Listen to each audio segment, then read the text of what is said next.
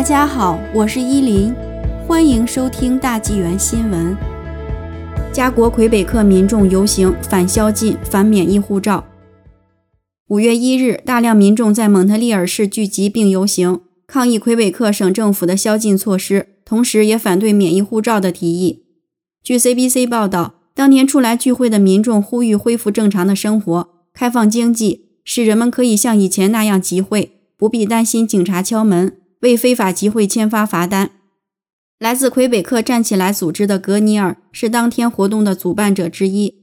他说：“参加这次活动的人，反对接种疫苗的人和赞成接种疫苗的人都有。”他说：“他们都反对免疫护照的想法。这护照是为了让人们表明自己已经接种了疫苗，从而使他们获得服务或旅行变得更容易。”联邦卫生部长哈伊杜已表示，政府接受免疫护照的想法。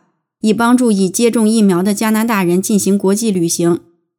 在省一级，魁北克省已表示希望向魁省人提供数字化的疫苗接种证明，不过政府没说如何使用此证明。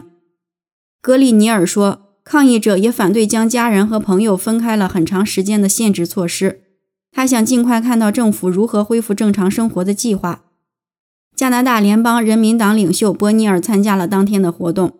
他说。在这个国家，我们再也不可能把自由视为理所当然了。